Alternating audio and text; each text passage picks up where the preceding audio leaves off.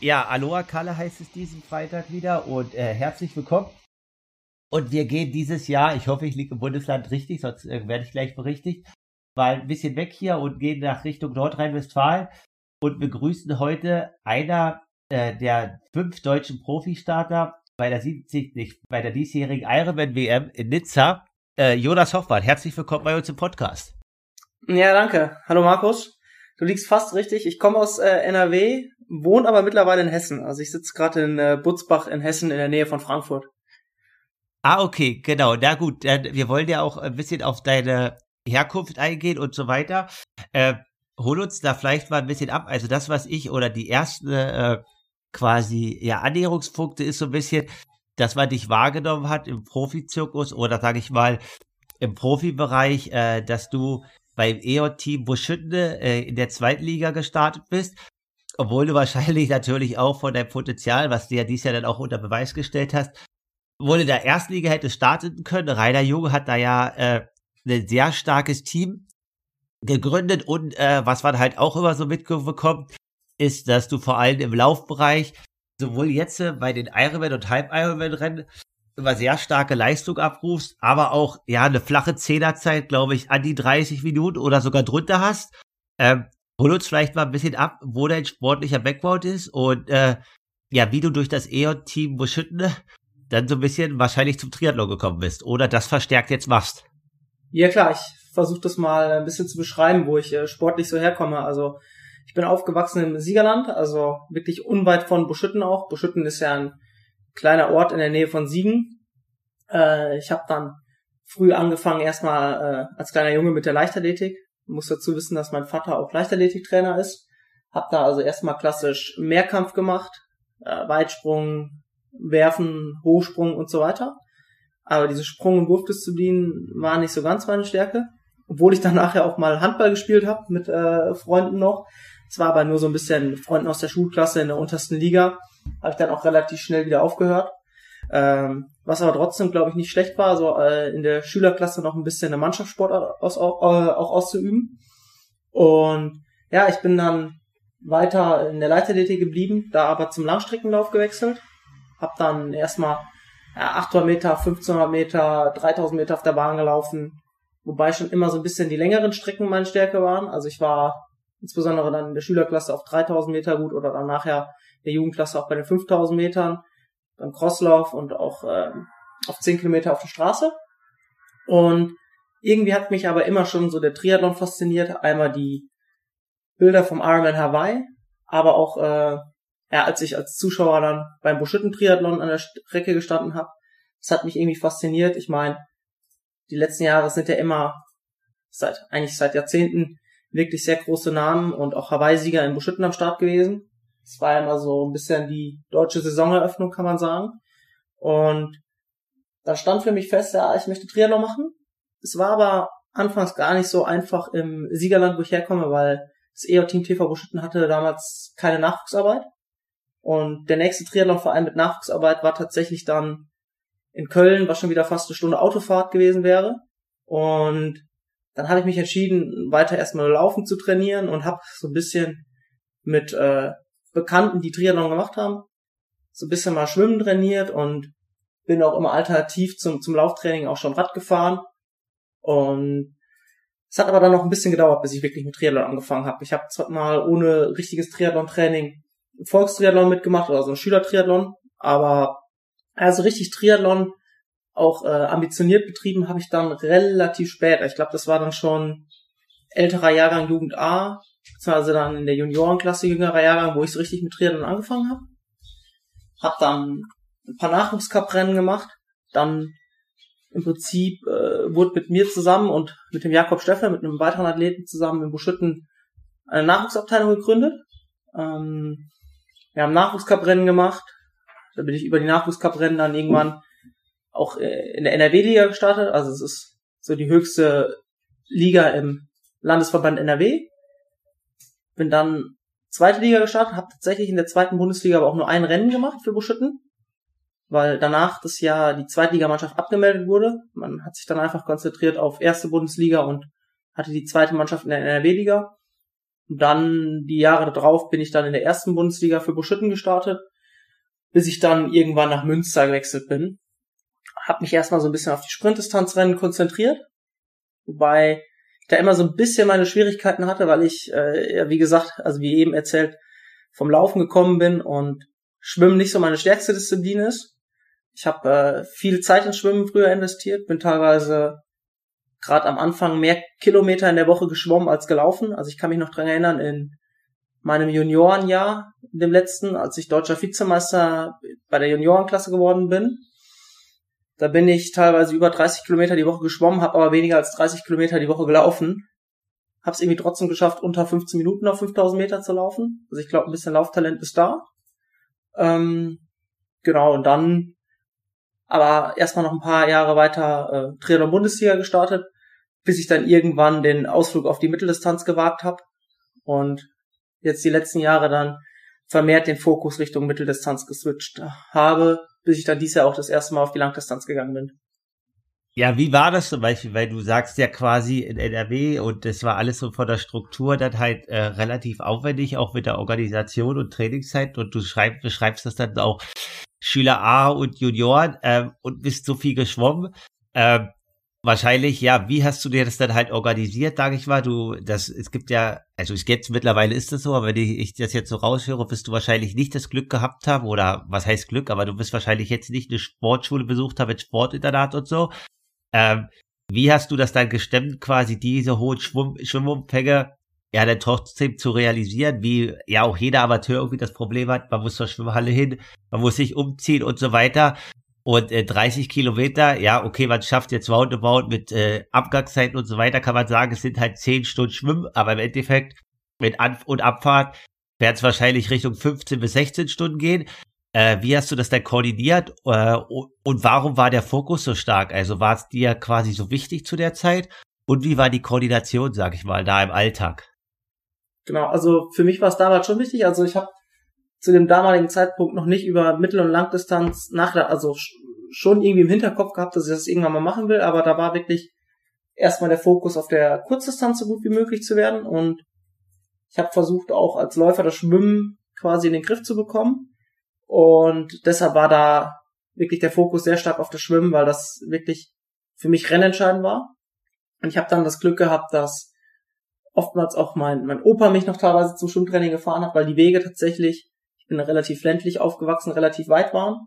Hab aber auch viel Zeit während der, der Schulzeit, auch währenddem ich Abitur gemacht habe, viel Zeit in den öffentlichen Verkehrsmitteln äh, im Zug verbracht, weil ich tatsächlich immer so 20 Minuten Anfahrt zum Schwimmtraining hatte mit der Bahn. Ähm, hab ganz normal Abitur gemacht. Würde auch sagen, dass ich jetzt nicht so für mein Abitur den größten Aufwand betreiben musste, um da solide durchzukommen. Von daher habe ich da sehr viel Zeit für, für das Training gehabt, aber war auf einer ganz normalen Schule, jetzt auf keinem Sportinternat. Hab aber sicherlich Glück gehabt, dass meine damalige Jugendtrainerin, die Claudia Wunderlich, äh, mir sehr, sehr viel beim Schwimmen geholfen hat. Wir haben teilweise auch am Wochenende noch extra Einheiten dann äh, eingeschoben im Freibad, äh, um an der Schwimmtechnik zu feilen. Und das war sicherlich äh, sehr, sehr wichtig dann jetzt auch damit ich auf der Mittel- und Langdistanz äh, im Schwimmen zumindest einigermaßen dabei bin. Ich zähle ja immer noch nicht zu den Top-Schwimmern, aber bin mittlerweile im Schwimmen halbwegs dabei, kann man sagen. Ja, ich würde schon sagen, dass du auf alle Fälle dabei bist. Also da musst du dich jetzt nicht äh, unter Wert verkaufen, jetzt auch nicht hier im Podcast.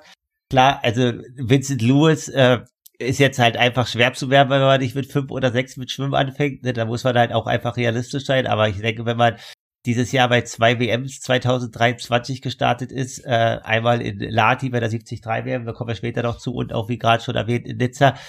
Dann äh, wird man auch äh, als Profi schwimmen können. Ähm, ja, du hast ja doch beschrieben, also wie, wie gesagt, also es war halt einfach regional äh, das EO-Team Buschütte, erste Liga, dann äh, zweite Liga hat da abgemeldet. Äh, wie ist das quasi dann auch als junger Athlet auf der einen Seite natürlich so so ein krasses Team dort zu haben, mit in Anführungsstrichen äh, solch einer Stärke auch an ausländischen Athleten. Aber natürlich, was du halt sagst, also äh, wahrscheinlich damals in jungen Jahren vom Laufpotenzial hättest du da natürlich ins Team gekonnt, aber da der im Schwimmen erstmal viel arbeiten musstest, war es dann irgendwie wahrscheinlich schon, ja, mit dem Leistungsanspruch des Teams relativ schwierig, da unterzukommen. Und du hast dich dann für Münster entschieden. Äh, war das dann irgendwie trotzdem, sage ich mal, ein schwieriger Schritt, nach Münster zu gehen? Oder war es für dich einfach so, okay, ich muss jetzt einfach gucken, wie entwickle ich mich sportlich weiter? Und in Buschüttene komme ich wahrscheinlich nicht so zum Zug erstmal.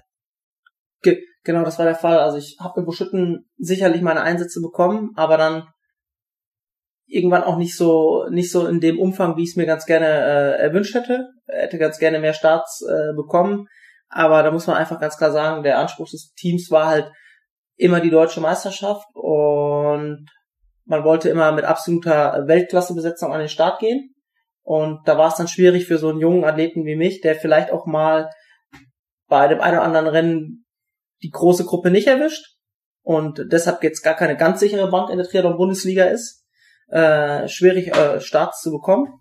Und dann äh, musste ich mich damals dafür entscheiden, im Prinzip meinen Heimatverein, äh, das EO-Team Buschütten zu verlassen. Bin nach Münster gewechselt, was für mich jetzt im Nachhinein betrachtet eigentlich eine ja sehr, sehr gute Entscheidung war und äh, ich davon sehr profitiert habe, weil ich einfach viel mehr Möglichkeiten dann in Münster bekommen habe. Äh, Im Prinzip konnte ich mir Münster die Starts dann aussuchen, habe äh, deutlich mehr Wettkampfpraxis bekommen, dann auch äh, auf höchstem Niveau und habe gleichzeitig aber auch jetzt dann Freiheiten gehabt, äh, zwischendurch äh, auch Mitteldistanzen einzustreuen. Dann war 20, gab es ja Corona 2020, da habe ich dann mal eine erste Mitteldistanz ausprobieren wollen in Davos. Ähm, wurde leider abgebrochen wegen Gewitter. Äh, und dann habe ich danach nochmal einen Ausflug auf die Mitteldistanz gemacht. Und äh, jetzt so die letzten Jahre war es war es dann so, dass ich in Münster schon immer wieder Bundesliga gestartet bin, aber die Freiheiten vom Team auch bekommen habe, wenn ich äh, Einsätze auf der Mitteldistanz geplant habe, dass ich dann nicht unbedingt in der Bundesliga starten musste. Und das war natürlich jetzt für mich sehr, sehr gut, dass ich quasi die letzten Jahre noch so ein bisschen den Speed in der Bundesliga äh, mitnehmen konnte. Ich glaube, das ist einfach ein sehr, sehr gutes Training, wenn man in der Bundesliga bestehen kann, gerade im Wasser, dann ähm, ist das ein ganz oder ist das eine ganz gute Grundvoraussetzung für die für die Mitteldistanz. Ja, das wurde ja vielleicht früher äh, immer so ein bisschen äh, weggeredet, dass man sich dann auf das eine konzentriert, aber äh, auch der diesjährige 73 Weltmeister äh, bestätigt es das ja, dass er immer noch regelmäßig in der Bundesliga startet und da gut dabei ist und äh, das halt funktioniert, das was du halt auch beschreibst. Äh, Genau, du hast dann jetzt gesagt, dass du äh, dich mehr auf die Mitteldistanz ja. konzentriert hast und hast ja dann quasi beim äh, 73 ja. in Dresden 2022 die Quali für die diesjährige 73 WM geholt. Da warst du Zweiter hinter Franz Löschke. Äh, hast du dies Jahr noch weitere Bundesliga-Rennen gemacht oder hast du dich äh, quasi ausschließlich auf die Mittel- und Langdistanz in 2023 konzentriert? Ja, man muss sagen, dass jetzt 2023 und auch 2022 schon Jahre waren, wo ich mich dann mehr auf die Mitteldistanz und dies Jahr dann auch auf die Langdistanz konzentriert habe. Ähm, 2021 war das noch andersrum. Da habe ich mich quasi auf die Bundesliga konzentriert und Mitteldistanz zwischengeschoben oder getestet. Aber ab 2022 ist ganz klar der Fokus auf die längeren Distanzen gerichtet und die Bundesliga äh, ist dann eher so, ja, wie es gerade passt. Also der Fokus ist jetzt ganz klar auf die längeren Distanzen. Okay, Aber ja, das hat man. Hm? Ja, okay, erzähl jetzt mal aus, alles gut? Ja, nee, ich habe ich hab dann dieses Jahr, also letztes Jahr habe ich noch relativ viele Bundesliga-Rennen gemacht. Das hat noch ganz gut geklappt. Dieses Jahr hat es aufgrund des Wettkampfkalenders äh, leider nicht so gut geklappt. Ich bin zum Beispiel im Kraichgau gestartet, da war es dann nicht möglich, parallel das Bundesliga-Rennen zu machen. Hannover jetzt zum Schluss war zum Beispiel äh, eine Woche oder war genau die Woche zwischen Lati und äh, Nizza. Und so gab es dieses Jahr einige Terminüberschneidungen weshalb ich dann äh, leider nur einen Start in der Bundesliga machen konnte dieses Jahr.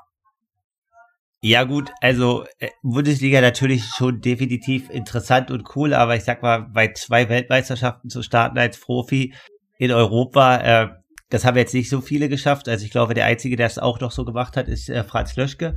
Ähm, du hast dich dann beim Ironman in äh, Nizza, also vorher im Juli, qualifiziert für die äh, WM. Warst da, glaube ich, Jetzt, wenn ich falsch bin, berichte ich mich gleich. Ich glaube, du warst Dritter oder, also äh, ich glaube äh, Dritter und Bart Daut war Zweiter. Bin ich richtig? Und das, Cameron Wolf hat gewonnen.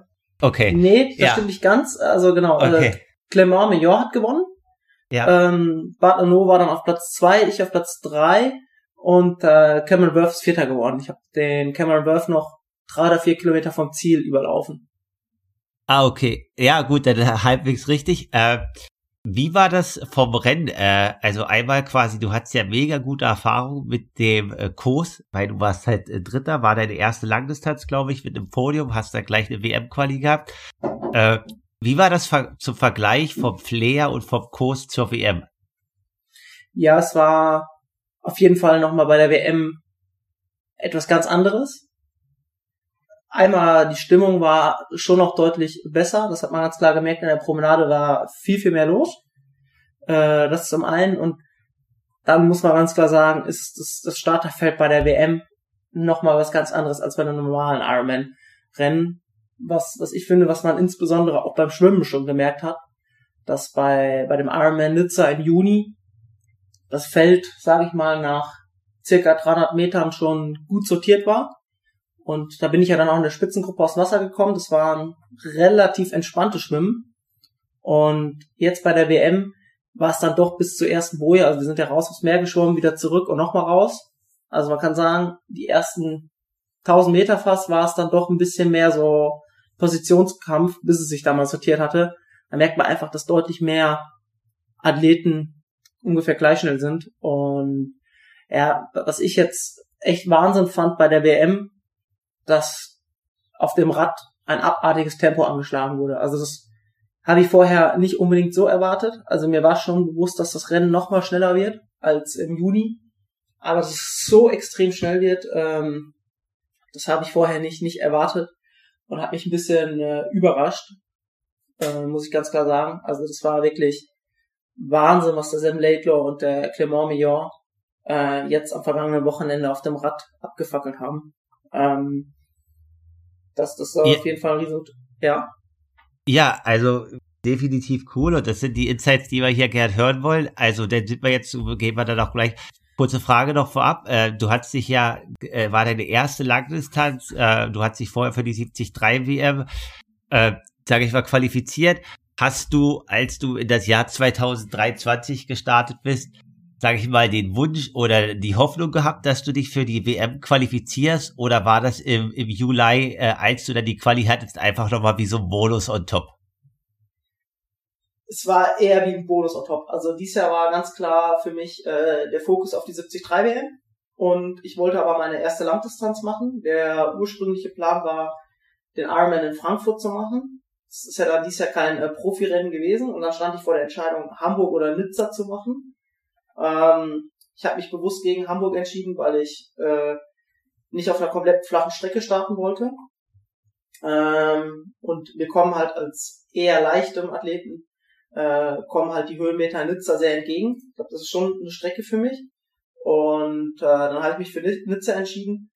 Auch vor dem Hintergrund, ich meine, ich bin mir nicht ganz sicher, aber ich gehe davon aus, dass die nächsten Jahre die WM immer zwischen Hawaii und Nizza hin und her switcht. Ich weiß nicht, ob du schon andere Informationen hast, Markus. Ähm, ich bin mir nicht sicher, ob es vielleicht komplett rotiert, aber man munkelt ja, dass die WM zwischen Hawaii und Nizza hin und her wechselt. Und äh, dann habe ich gesagt, okay, ich mache Nizza dieses Jahr.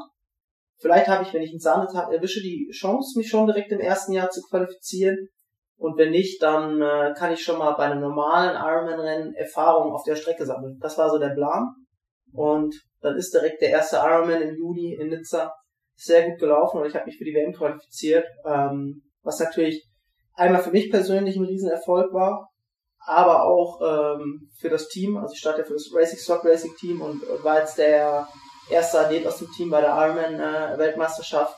Von daher ähm, war das im Prinzip für uns dieses Jahr ein Riesenerfolg, dass wir jetzt äh, die Qualifikation geschafft haben. Ja, also äh, da auch Glückwunsch nochmal an, an dich und deinen Trainer Jörg Schörnemeyer, Jörg Schneidebauer äh, von diesem Racing Trucks Team. Da gehen wir nachher auch nochmal drauf ein. Da kannst du uns ja auch mal ein paar Insights verraten, weil medial äh, kriegt man das halt wahrscheinlich nur mit, wenn man wirklich in der Szene steckt. Aber da seid ihr jetzt ja noch nicht ganz so aufgestellt wie jetzt vielleicht, keine Ahnung, Team Erdinger oder so. Ne? Das ist jetzt ja, äh, sag ich mal, einfach noch so ein bisschen, aber äh, im Hintergrund, aber hat ja, ihr habt ja auch mega gute Athleten, ne? also sieht man jetzt ja auch bei dir. Ähm, Ja, und jetzt nochmal zu den Daten quasi, du sagst, ähm, Leichtathlet, also das wollte, hast du jetzt ja schon selbst vorweggenommen, deswegen kommt dir so Kurs in Nizza entgegen und sagst, äh, das Tempo, ja, äh, wir mussten uns jetzt auch nicht alles verraten, weil ein bisschen was will ja jeder Athlet auch für sich äh, selber wissen, aber wenn du sagst, hohes, hohes Tempo und äh, wir wissen ja alle, Fettstoffwechsel, Kohlenhydratstoffwechsel, ist alles sehr, sehr wichtig im Ironman. Ähm, ja, was musste dort man äh, als Athlet, um im Profibereich äh, den ersten Anstieg so hoch zu fahren? Und da warst du ja nicht mal äh, der schnellste, sondern warst halt gut dabei. Aber wie du halt schon sagst, äh, Cleveland Young und Sam Laidlow haben da ja ein richtiges Ding abgefackelt. Also was musste man so, sag ich mal, was die Kilogramm dort anbieten, obwohl es halt dann ein Ironman war? Ja, also bei mir war es so, ich, oder ich, ich sag mal so zu meinen körperlichen Daten, ich äh, bin so 1,78 groß und äh, wiegt 65 Kilo. Und äh, ich habe in den Anstiegen ja, etwas über 280 Watt gedreht. Das ist so das, das, was ich gefahren bin. War damit aber noch äh, relativ weit weg von der absoluten Spitze auf dem Rad. Das muss man auch ganz klar sagen. Also der Sam Later und Clement Millon sind noch einige schneller gefahren, die Anstiege. Ähm, also man kann im Prinzip sagen, äh, wenn man das jetzt umrechnet, das sind ja viereinhalb Watt pro Kilogramm, würde ich jetzt grob überschlagen. Ähm, das hat auf jeden Fall nicht gereicht, um da äh, in den Anstiegen vorne mitzufahren. Ja, ist halt auf alle Fälle interessant, ne? weil was man halt dann schon vorne verbrennt, hat man halt hinten raus nicht mehr. Und äh, auch wenn sich viereinhalb Watt jetzt irgendwie dann erstmal viel anhört oder vielleicht auch für den einen oder anderen nicht viel, ist es halt dann trotzdem irgendwie, äh, dass man ja auch hinten raus noch Körner braucht. Und so wie du sagst, äh, wird da das Niveau quasi immer höher. Wir sprechen jetzt gerade die ganze Zeit über Nizza. Äh, ja, man hat dann auf alle Fälle auch gesehen, dass du, sag ich mal, äh, gut vom Rad kamst und dann im Lauf da halt auch deine Stärke ausspielen konntest. Du warst am Ende dritter Deutscher. Äh, nimm uns vielleicht äh, als erstes mit, wie war das quasi, also der hatte natürlich nicht seinen Sahnetag, aber wie war das irgendwie äh, als, als Profi Jan Frodeno dann irgendwann zu überholen bei seiner ersten WM und ihn natürlich in irgendeiner Art und Weise auch für jeden von uns Profis in der, äh, ein bisschen ein Vorbild, äh, ihn dann da zu überholen oder das mitzuerleben, da ihn auf der Strecke dann auch mal live zu sehen. Ja, also erstmal war es für mich natürlich eine Ehre, dass ich bei dem letzten Rennen von Jan Frodeno äh, mit dabei sein konnte, gegen ihn gestartet bin. Dass ich ihn dann noch äh, hinter mir gelassen habe, ist natürlich auch irgendwie äh, schön zu sehen, aber äh, man muss auch ganz klar sagen, das war jetzt für mich kein super Gefühl, ähm, weil ich einfach weiß, äh, dass Jan Frodeno nicht seinen besten Tag hatte.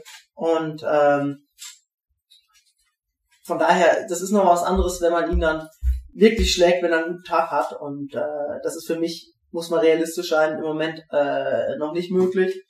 Und ich glaube, es wäre noch mal dann vielleicht noch mal ein anderes Gefühl, aber ja, in dem Wissen, dass, dass äh, Frodo jetzt bei seinem letzten Rennen leider nicht so den Tag äh, gehabt hat, äh, den er sich erhofft hat.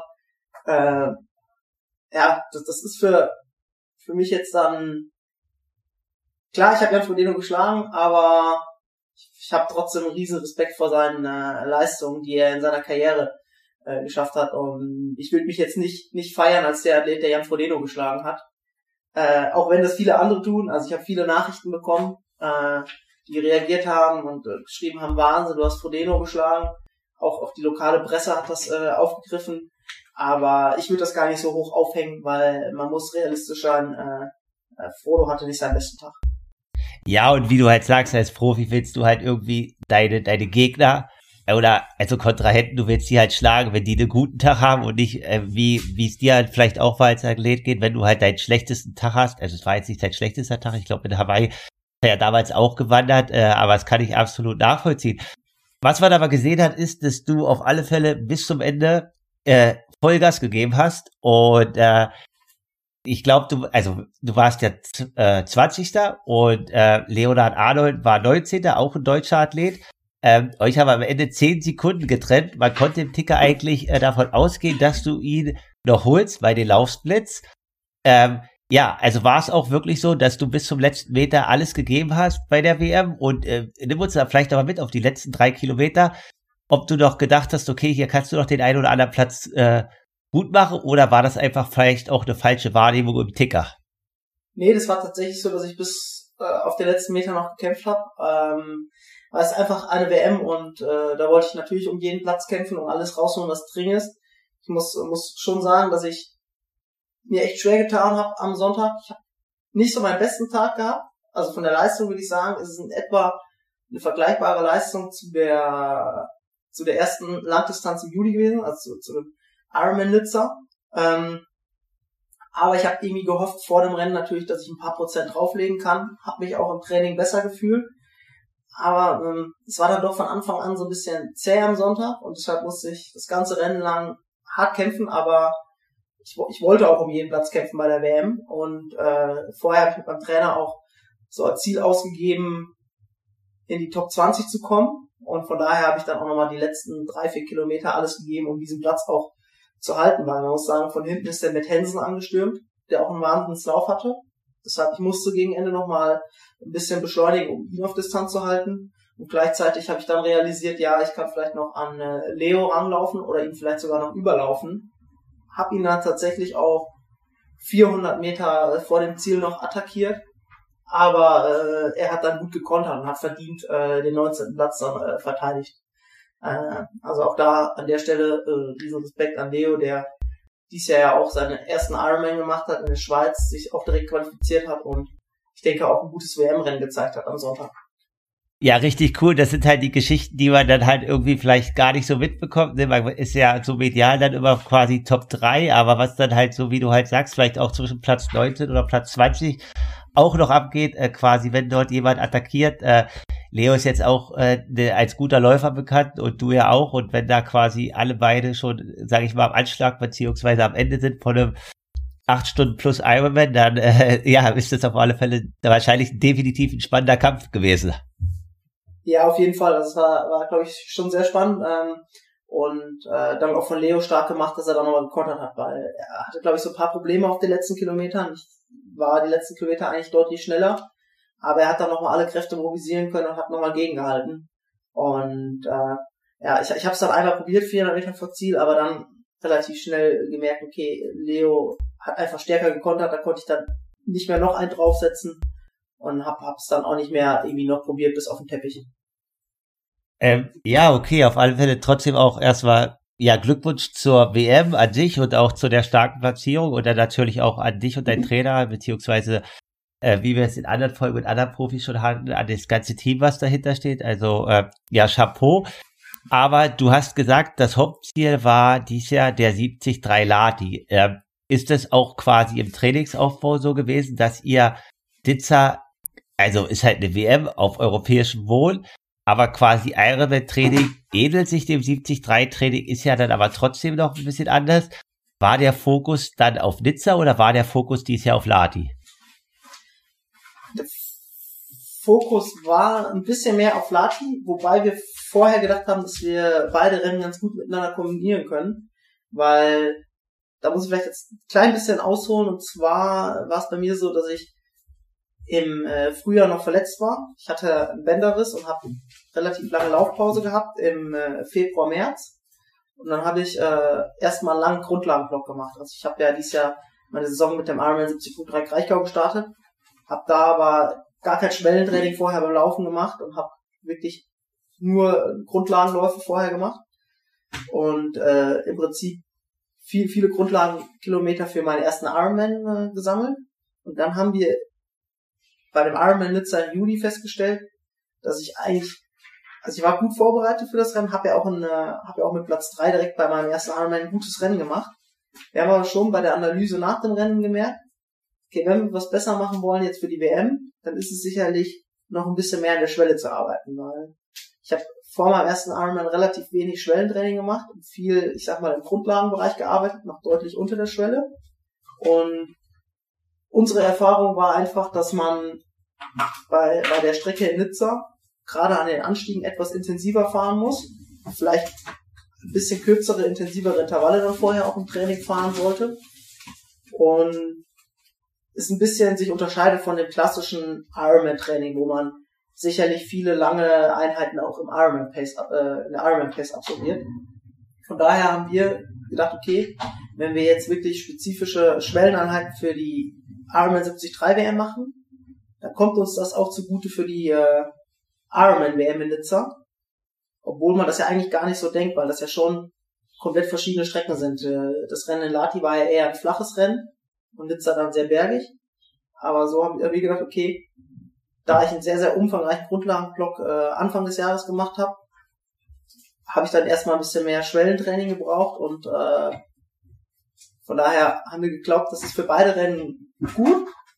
Jetzt im Nachhinein würde ich vielleicht sagen, dass das für Nizza es schon eher sinnvoll ist, äh, wirklich vorher nochmal einen intensiven Block in den Bergen zu machen. Ähm, dass es vielleicht nicht optimal ist, zwei Wochen vorher noch ein 70.3 Rennen zu machen, sondern wenn man jetzt wirklich top performen will, bei dem Rennen in Nizza ist es, glaube ich, vorher die beste Lösung. Man, man macht wirklich ein Höhentrainingslager oder ein Trainingslager in den Bergen. Ich weiß gar nicht, ob der Höhen, Höheneffekt jetzt dann so viel Auswirkung hat.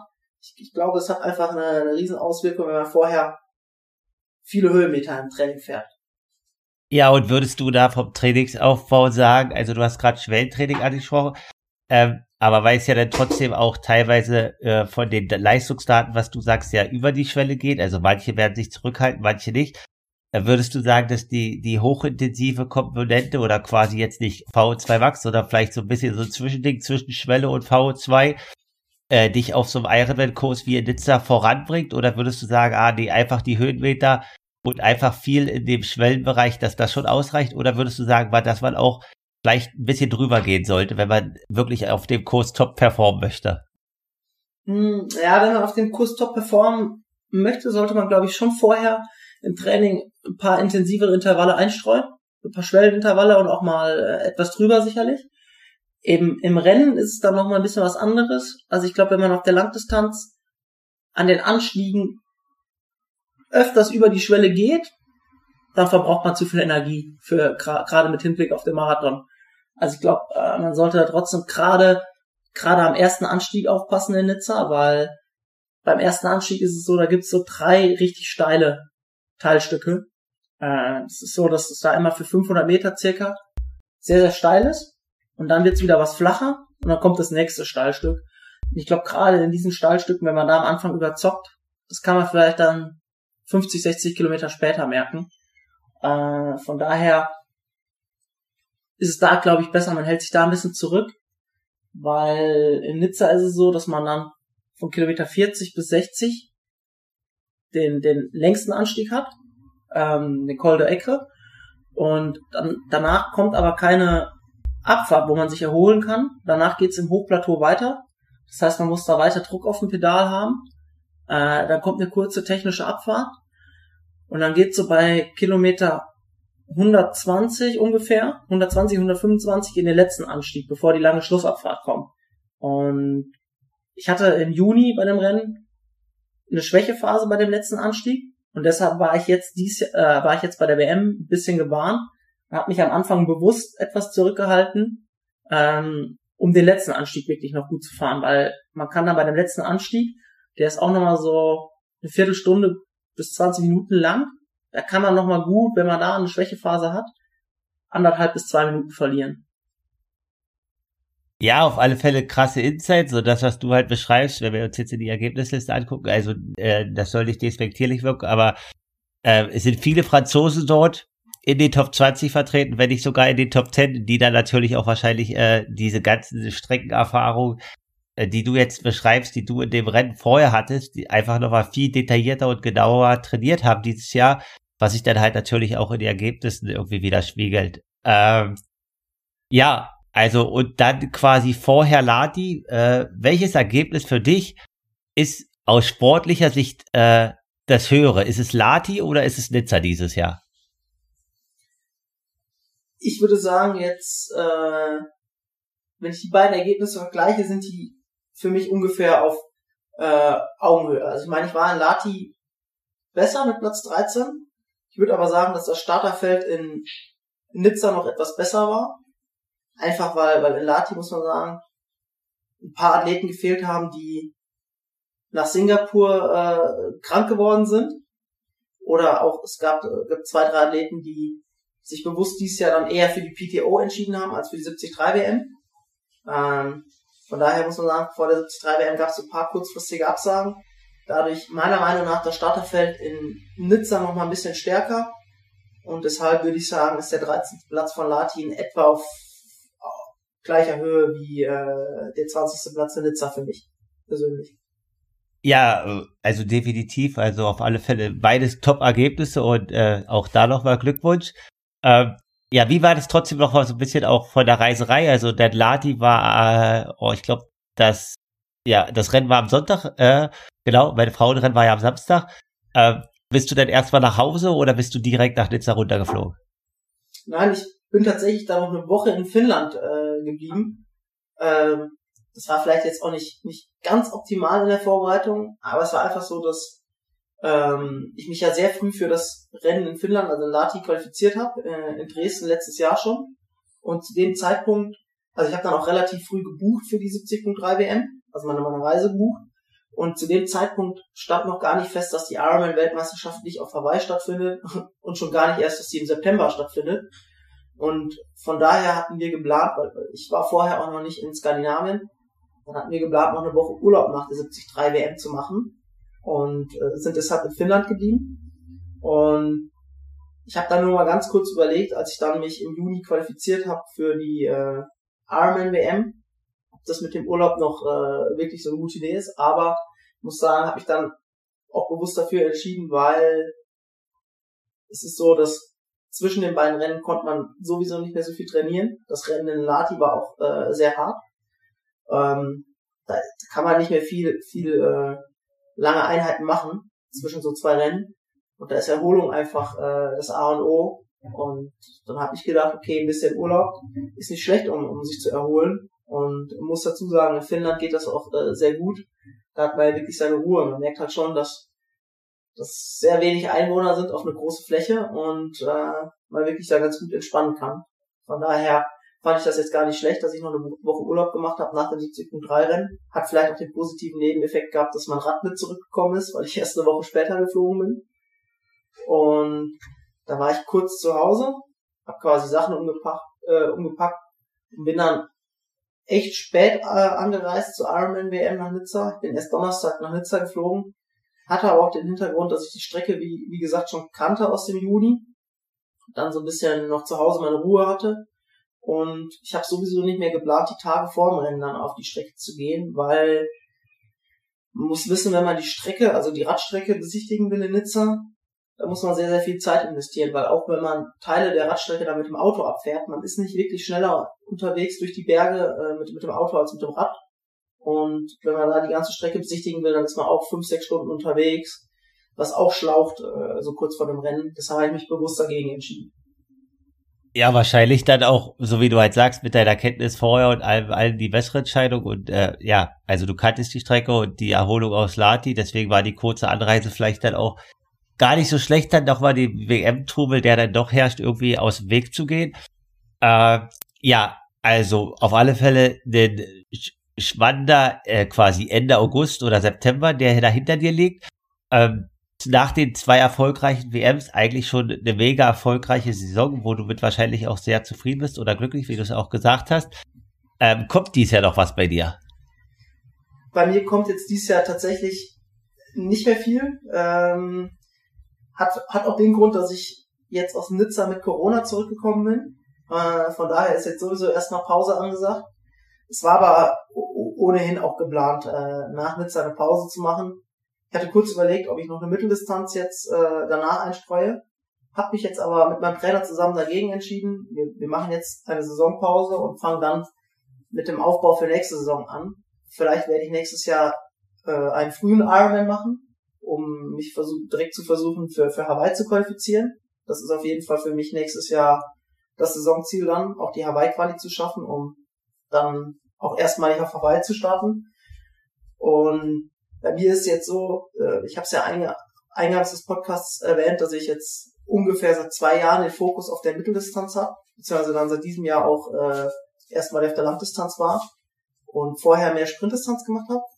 Und in der Zeit, wo ich den Fokus auf der Sprintdistanz hatte, habe ich noch nicht so viel Radtraining gemacht und mir fehlt äh, immer noch im Vergleich, gerade im Vergleich zu, zu vielen anderen Profikollegen fehlt mir noch etwas die Grundlage auf dem Rad. Also da habe ich sicherlich noch ein bisschen Nachholbedarf.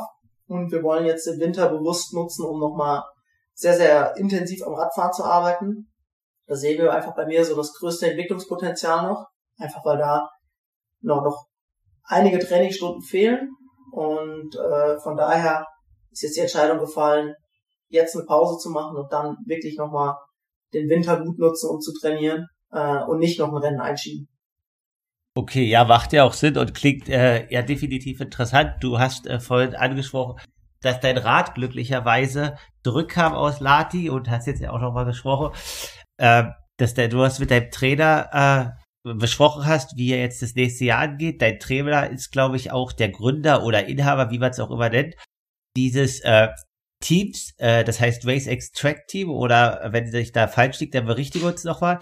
Ähm, ich weiß zum Beispiel, dass neben dir noch der Dominic Surveyor äh, auch in dem Team ist, der jetzt, glaube ich, relativ, also ich glaube zwei Jahre in Folge oder äh, dieses Jahr und letztes Jahr jeweils irgendwie ganz knapp an der Hawaii-Quali oder Nizza-Quali gescheitert ist, also auch ein guter Athlet neben dir.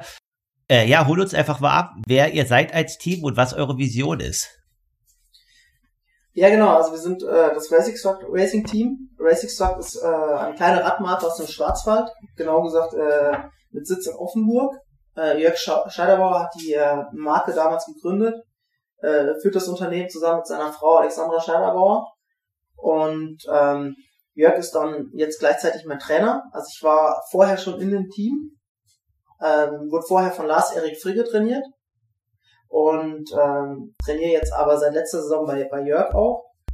Und wir sind halt unter anderem, also Dominik und ich äh, sind in dem Team, wir sind aber ein deutlich größeres Team. Wir haben viele Nachwuchsathleten auch noch, noch in dem Team, viele Nachwuchsathleten auch aus Baden-Württemberg, die äh, sicherlich die nächsten Jahre auch den Sprung auf der Mittel- und Langdistanz nach vorne schaffen wollen.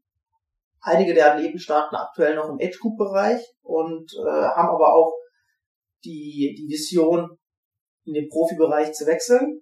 Ähm, man muss dazu sagen, dass, dass ein paar Athleten auch noch sehr jung sind. Äh, da, da muss man mal gucken, wie, wie die Athleten sich in den nächsten Jahren entwickeln. Ich denke schon, dass wir ein paar Athleten echt mit äh, gutem Potenzial haben. Und bei uns ist es so, dass wir mit dem Team jetzt auch die ein oder anderen äh, gemeinsamen Trainingseinheiten machen, dass wir ab und an mal äh, an den Wochenenden in Offenburg treffen zum Trainieren, auch schon gemeinsame Trainingslager gemacht haben. Nicht unbedingt mit dem kompletten Team, weil es einfach auch schwierig ist, alle Athleten immer unter einen Hut zu bekommen, weil die meisten dann doch äh, ja auch noch andere Verpflichtungen haben, wie zum Beispiel die ganz Jungen noch Schule oder dann Universität, Arbeit, Ausbildung. Äh, da muss man mal gucken, wie das zeitlich passt. Aber der Plan ist auf jeden Fall auch für nächstes Jahr zusammen äh, in Trainingslager zu gehen. Ja, klingt auf alle Fälle cool und äh, dass dort Leute so engagiert sind, sowas aufbauen oder quasi da auch den den Hintergrund will, da Nachwuchsathleten oder auch jetzige Profis zu unterstützen. Äh, wie bist du dabei zu dem Team gekommen, wenn man fragen darf? Ja, das war äh, eine ganz lustige Geschichte. Ich bin damals äh, bei der Cross Duathlon DM gestartet in Trier, bin bin dort äh, deutscher Meister im Cross Duathlon geworden, habe einige Athleten aus dem Racing Truck Racing Team äh, geschlagen und, und der Jörg kannte mich vorher noch nicht und wir sind dann bei, beim Duschen tatsächlich nach dem Rennen ins Gespräch gekommen. Man muss dazu wissen, der Jörg ist selbst ein ambitionierter Altersklassenathlet, war die letzten Jahre auch äh, auf Hawaii am Start und ähm, war auch dort bei dem Rennen am Start. Wir sind da ins Gespräch gekommen und äh, es war dann so, dass ich äh, das ganze Jahr über immer wieder mal mit, mit Jörg geschrieben habe und wir in Kontakt geblieben sind. Und am Ende des Jahres äh, haben wir dann nochmal miteinander gesprochen und er hat gefragt, ob ich nicht zu, zu Racing Start ins Team kommen will. Ähm, und das war dann auch glücklicherweise bei mir so der Zeitpunkt, wo ich überlegt habe, auf der Mitteldistanz äh, zu starten, äh, nicht, nicht nur noch Ligarennen zu machen. Und von daher hat das ganz gut gepasst und seitdem bin ich im Racing äh, Racing Team. Ja, auf alle Fälle. Äh, ist es ja cool, diese Geschichte und bei euch beiden, man merkt das Schlüssel-Schloss-Prinzip. Also du sagst, dies Jahr ist eine gute Saison, äh, was man auch in deinen Ergebnissen oder auch an deiner Qua an deinen beiden Qualis sieht und äh, da ist Entwicklungspotenzial. Also auf alle Fälle erstmal cool, dass das so gut klappt bei euch und äh, ja, also dass ihr da diesen erfolgreichen Weg geht. Ähm, Und sage ich mal, was ist seine, weißt du, was seine Intention ist quasi? Ist es einfach die Liebe zum Sport oder, oder was ist seine Intention, da so ein Team aufzubauen? Ja, bei, bei Jörg muss man einfach wissen, dass er selbst früher äh, sehr, sehr guter Radfahrer war. Also er war Mountainbiker, ist äh, auch bei Olympia gestartet als Cross-Country-Fahrer, ähm, hat auch später äh, Erfolge gehabt bei diversen Mountainbike-Marathonrennen, war in der Mixwertung beim Cape Epic schon weit vorne oder bei der Transalp und ist dann irgendwann noch zum Triathlon gewechselt. Aber was hat bei Jörg, ähm, glaube ich, äh, einfach auch eine Intention ist, dass er jetzt auch jungen Sportlern was zurückgeben will. Also ich glaube, er hat die Erfahrung in seiner sportlichen Laufbahn gemacht, wie wichtig äh, für junge Sportler die Unterstützung ist. Und das, das möchte er uns Sportlern jetzt zurückgeben. Und man merkt bei ihm einfach, dass er einen riesen Spaß hat an dem, an dem Training und äh, daran, Athleten besser zu machen. Und das merke ich auch im äh, täglichen Austausch mit ihm. Also ich bin, bin sehr viel im Austausch mit Jörg und äh, merke einfach, wie viel Spaß er an dem äh, Sport Triathlon jetzt hat und daran äh, ja weiterzuarbeiten und äh, mich zu einem besseren Athleten zu machen. Ja, also es klingt auf alle Fälle cool und äh, immer gut und wichtig, solche Leute hinter sich zu haben, beziehungsweise als Profiathlet oder auch als Amateur Leute zu haben, äh, die an einen glauben. Ja, in dem Sinne äh, wünschen wir dir jetzt erstmal noch eine erholsame Saisonpause, würde ich sagen. Und äh, danke auf alle Fälle für die ganzen Insight dieses Jahr. Und dann hoffe ich, dich äh, nächstes Jahr wieder an der Startlinie zu sehen. Ja, danke. Wie, äh, wie sind bei dir jetzt die, die Pläne? Ich habe ja von deinem leider tragischen Unfall äh, gehört und ja, würde ganz gerne äh, wissen, wie, wie geht's dir und äh, wie sind jetzt bei dir so die nächsten ähm, äh, also Schritte die Regeneration also die Regeneration geht für für voran. Ähm, es ist so, dass ich natürlich voller Optimismus war, 2023 noch mit einem Rennen zu beenden.